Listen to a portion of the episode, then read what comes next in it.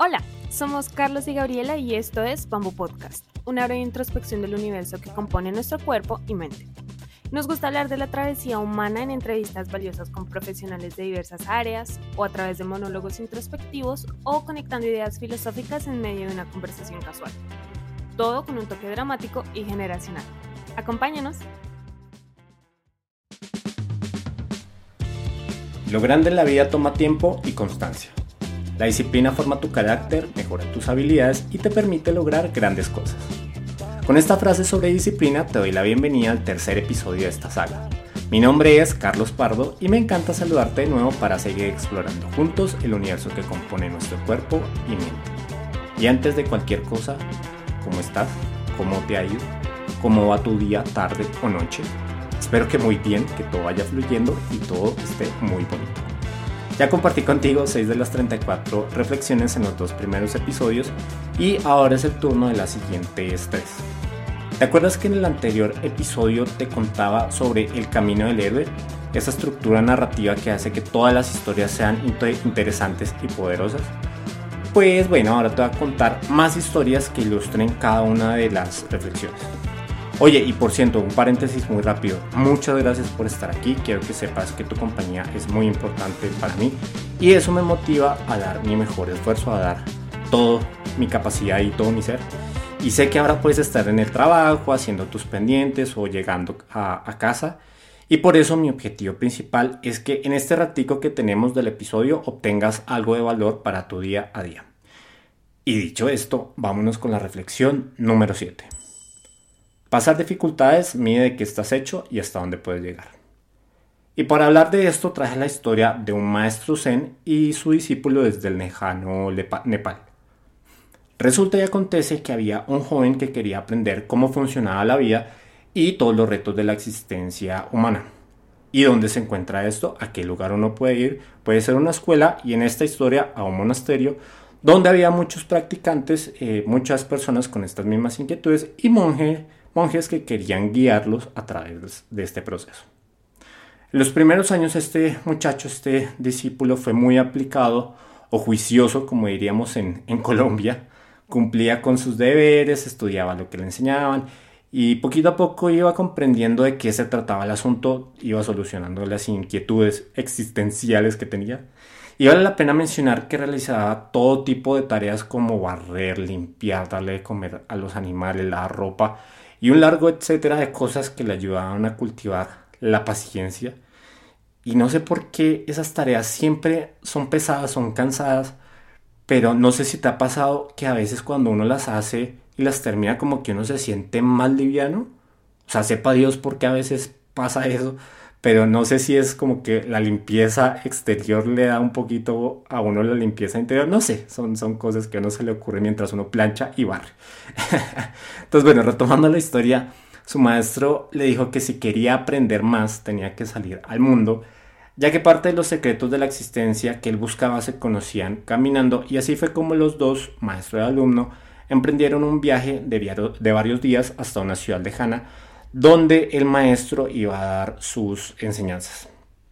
Entonces, bueno, pues iban en, esa época, pues yo creo que habían senderos y cosas para conectarse entre pueblitos y descansaban en medio de la nada, en un bosque, en una cueva, en lugares así. Hasta que decidieron buscar refugio y encontraron una casita muy humilde donde lo recibió una familia. El dueño de la casa, todo bello, lo recibió a pesar de no tener las mejores condiciones y el discípulo le preguntó cómo hacían para sobrevivir, a lo que el Señor de manera muy cordial le respondió que tenían una bella vaquita, y acuérdense de eso, bella vaquita, la cual les daba todos los días leche para venderla luego como yogurt, queso o mantequilla. Luego los invitó a pasar la noche ahí y en este punto es donde se pone bueno el cuento y citando ese gran meme, acompáñame a ver esta triste historia. Bueno, pues pasa que el monje le dijo que tenían que madrugar para continuar su viaje y lo despertó muy temprano cuando ni había salido el sol ni la familia se había despertado a, seguir con su día a día. Y le dijo a su alumno que fuera por la vaquita porque se la iban a llevar. Sí, así tal cual, el sustento de esa familia se lo, se lo iban a llevar por idea del maestro y el pobre alumno, el pobre discípulo agarró a la vaquita y se la llevaron. Y si te parece bizarra la historia, permíteme continuar. Y resulta que llegaron a la montaña y el maestro, así como si nada, sin, sin sonrojarse, ni nada por el estilo, le pidió que tirara a la vaquita por el precipicio. Y yo creo que el mundo pensaba, ¿qué carajos estoy haciendo? Pero bueno, le, le hizo caso, tiró a la vaquita. Y los dos recorrieron el mundo juntos por varios años, o sea, como que la experiencia quedó ahí, pero el discípulo yo creo que sí quedó un poquito perturbado. pero con el tiempo, pues aprendió muchas cosas al lado de su maestro, pero aún así le quedaba pues el terrible cargo de conciencia por lo que había por lo que había hecho. Y una vez ya pasado muchos años, el discípulo eh, decidió pasar por la casa de, la familia de, la vaquita y ya no encontró esa casa así eh, humilde o que tenía que, que, tenía pues paredes muy sencillas, que tenía una decoración muy sencilla. Encontró una casa muy grande y bien decorada en su lugar y se sorprendió muchísimo y los buscó para saludarlos porque pues no, pues no coincidía ahí lo, con lo que había encontrado antes. Y el Señor se alegró de encontrar de nuevo al discípulo, que ya casi el discípulo ya con los años pues había vuelto un, maestro, y le contó que poco tiempo después de la visita de ellos, curiosamente, su vaquita desapareció eh, por un precipicio y que bueno, pues por eso lloraron, muchísimo por su, por su pobre vaquita. Eh, y bueno, pues después del duelo y toda la cuestión por lo que había pasado con, con la vaquita, junto a su esposa empezaron a aprender, a aprender perdón, cómo cultivar la tierra para, trabajar, para trabajarla y así se fueron conectando con otras personas que les fueron dando las herramientas para tener su, su sustento. Y de ahí fueron mejorando sus habilidades hasta tener una casa bonita y dar buena educación a sus hijos. Claro, eso no fue paulatino, eso fue paulatino, perdón. Y con el tiempo fueron construyendo sus cosas y salieron adelante.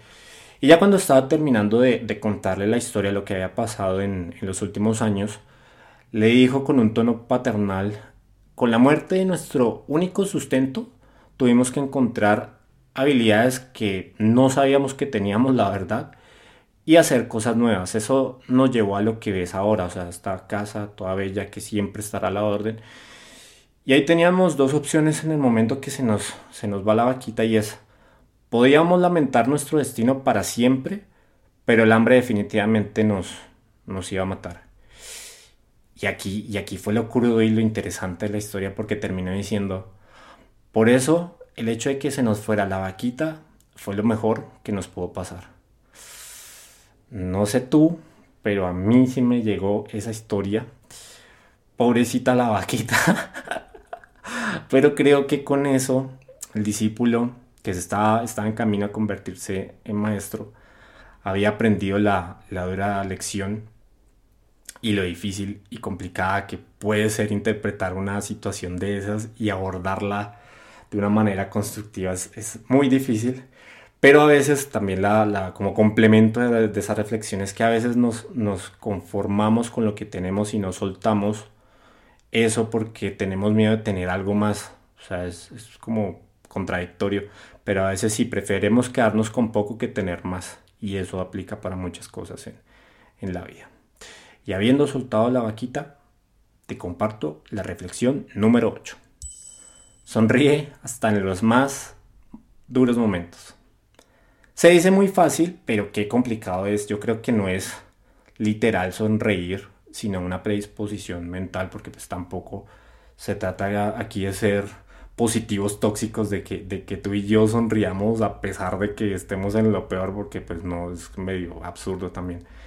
Eh, pero lo que voy es que cuando pasa algo tan fuerte como la muerte de la vaquita o cuando pasamos por una crisis es muy difícil verlo como una oportunidad. Eso, eso creo que sería la, la sonrisa metafórica ante la adversidad.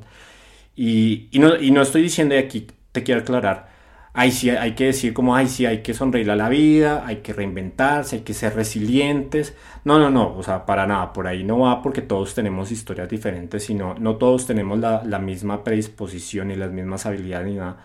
Y, y eso lo, lo conecto con, con este meme de cuando una persona tiene depresión y llega alguien y le dice, oye, no estés triste, oye, échale ganas. Y es como decir, ah, bueno, y yo aquí con un desajuste mental y hormonal y preocupándome lo tonto y, resulta que no, que solamente tenía que echarle ganas y no está triste. Vea pues, qué interesante.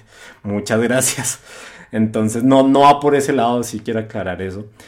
Pero creo que el mensaje oculto de esta reflexión es el hecho de aceptar las cosas como son, soltar la idea de, de querer controlar, controlar todas las variables cuando ni siquiera nos podemos controlar a nosotros mismos. Y aquí te va por qué, porque eso que acabo de decir. Y te lo diré, como ya en varias reflexiones, con una historia, pero esta va a ser un poquito más, más corta. Víctor Frank fue un reconocido psicoterapeuta austriaco que sobrevivió durante varios años a los campos de concentración en la Segunda Guerra Mundial. Y justo él estaba llevando su carrera como psicoterapeuta, ya había terminado y estaba buscando una maestría o un posgrado afuera de, Austria. Y entonces él decide, en ese momento pues aplica una beca para Estados Unidos, toda la cosa. Y resulta que la visa se la dan eh, con el papeleo y toda la cosa. Y estaba ante dos posibilidades. Una, irse a estudiar a Estados Unidos. O la otra era acompañar a sus padres a su destino en los campos porque no se podía llevar a sus papás para Estados Unidos. Entonces no podía tener las dos cosas juntas al mismo tiempo. Debía, debía decidir, debía tomar una decisión. ¿Y qué hizo Frank? Convivió con ellos lo más que pudo antes de la reclusión, antes de que se los llevaran, que habrán sido creo que unas tres semanas por lo que alcancé a leer. Y cuando los subieron a los trenes, lo más triste de la historia es que los separaron en grupos y de ahí no volvió a verlos otra vez. O sea, en cuanto se los llevaron, los separaron y, bueno, pues ya él, supo después que sus papás habían, habían sido asesinados en la cámara de gas y ahí termina la, historia. Y obviamente eh, Frank no pudo sonreír durante mucho tiempo ante una brutalidad de ese calibre a lo que estaba enfrentando, pero no perdió lo último de sí mismo, es decir, su carácter y la, y la voluntad. Había algo más grande que él para sobrevivir era que había dado lo mejor por sus padres y después, con como una década después, cuando finalmente logra migrar a Estados Unidos cuando termina la guerra, eh, había dado todo por una brillante carrera profesional que lo estaba esperando, pero él no tenía ni idea. Y, y, bueno, así termina la historia muy rápido, pero si quieres conocer más sobre esta, esta historia tan bonita, dura pero bonita, eh, te invito a que leas su libro el, hombre en busca de sentido y ahí encuentras todo, todo, todo el detalle de esta, de esta situación. Y te lo recomiendo, pero lo que quiero eh, rescatar es que siempre por más adversas que sean las, las circunstancias, hay un pequeño lugar donde podemos resignificar lo que nos pasa, pero debemos cultivar una fortaleza mental y tener una causa mayor que nos dé la resistencia para aguantar las adversidades, las crisis y todo eso, y, tal vez es predisponerse, es como cuando uno se prepara para una, una contingencia, por ejemplo, un desastre natural, un huracán, un tsunami, que nos dicen, oye, tienes que seguir estas instrucciones. Yo particularmente creo eso también en las situaciones emocionales densas, y es, protégete, haz tu fortaleza, toma las medidas necesarias para que cuando llegue el tsunami no te arrastre y así cuando haya pasado la situación, la crisis, el caos, puedas mirar atrás y poder sonreír. Entonces por ahí va la reflexión. Y vamos con la otra, solo que siento que este episodio está, está un poquito denso, no, no, no te parece, eh, pero bueno, ese es el objetivo, que, toquemos ciertas figuras que nos hagan pensar eh, y, y dialogar. Y dicho esto, va la reflexión número 9. Ten valor para cambiar. Es un proceso natural y todo se transforma. Creo que de cierta forma esta reflexión está implícita en las dos reflexiones previas y por eso sería un poco más breve con esta, un poco más, más directo. Y aquí te voy, a, te voy a contar lo siguiente. Hay dos tipos de, de crecimiento, el biológico y el mental. El primero es la genética básicamente y hay personas que tienen 45 años y parecen de 30 y otros a la inversa, o sea, como que no, no envejecen. Y, por ejemplo aquí en México hay algo muy curioso y no sé qué pasa, pero las mujeres no envejecen. O sea, las mujeres se conservan muy bien, así como dato totalmente aleatorio para el episodio. Entonces, bueno, pero bueno, sin, sin, desviarme, el otro factor es el factor, bueno, el factor de crecimiento es el factor mental que responde a factores como la educación y la madurez. Entonces, eh, por ejemplo, hay situaciones donde una persona puede crecer biológica, biológicamente hasta los 60, 70 años, pero mentalmente se quedó en sus 20, o sea, su personalidad en gran parte se mantuvo intacta durante el tiempo, o sea, creció hasta un punto y ahí se quedó y lo demás fue tiempo extra, así. Y hay otras historias donde hay personas que entre década y década de su existencia o inclusive lustros, o sea, menos, menos eh, periodos de tiempo, no, no tan largos, van evolucionando y llegan a viejos con sobrada experiencia, o sea, como que ya llegan con experiencia milenaria y sin perder esa curiosidad ni el ánimo por, seguir creciendo. Entonces, aquí la, la, idea que te quiero compartir con una pregunta es, ¿en dónde queremos estar nosotros que somos jóvenes y bellos? ¿Queremos seguir evolucionando, seguir creciendo o simplemente decir, bueno, pues yo llegué a esta edad, hasta aquí llegué mentalmente, biológicamente sigo. Y también se vale, ¿no? O sea, también, también es muy respetable. Pero si tú y yo estamos acá es porque yo creo que si queremos repensar nosotros y mantenernos jóvenes mentalmente y seguir creciendo y seguir curiosos con, con el tiempo. Y esto pues creo que es algo para pensar y replantear porque no somos eternos y definitivamente hay que aprovechar el corto tiempito que tenemos. O sea, eso es muy, pero muy importante. Y listo ya, se nos fue el tercer episodio de esta saga. Y si te das cuenta, vamos agarrando más impulso en esta maratón de 10, ya vamos en el tercero. Y como siempre, te agradezco enormemente por haberme acompañado hasta aquí. Y, espero te inspiren estas ideas e historias, las traigo con mucho cariño. Y si te gustó la historia de la vaquita, por favor, no la he superado. Comparte este podcast entre tus amigos y familiares para seguir expandiendo juntos la conversación. Te espero mañana de nuevo en el cuarto episodio con las siguientes tres reflexiones. Nos encontramos mañanita.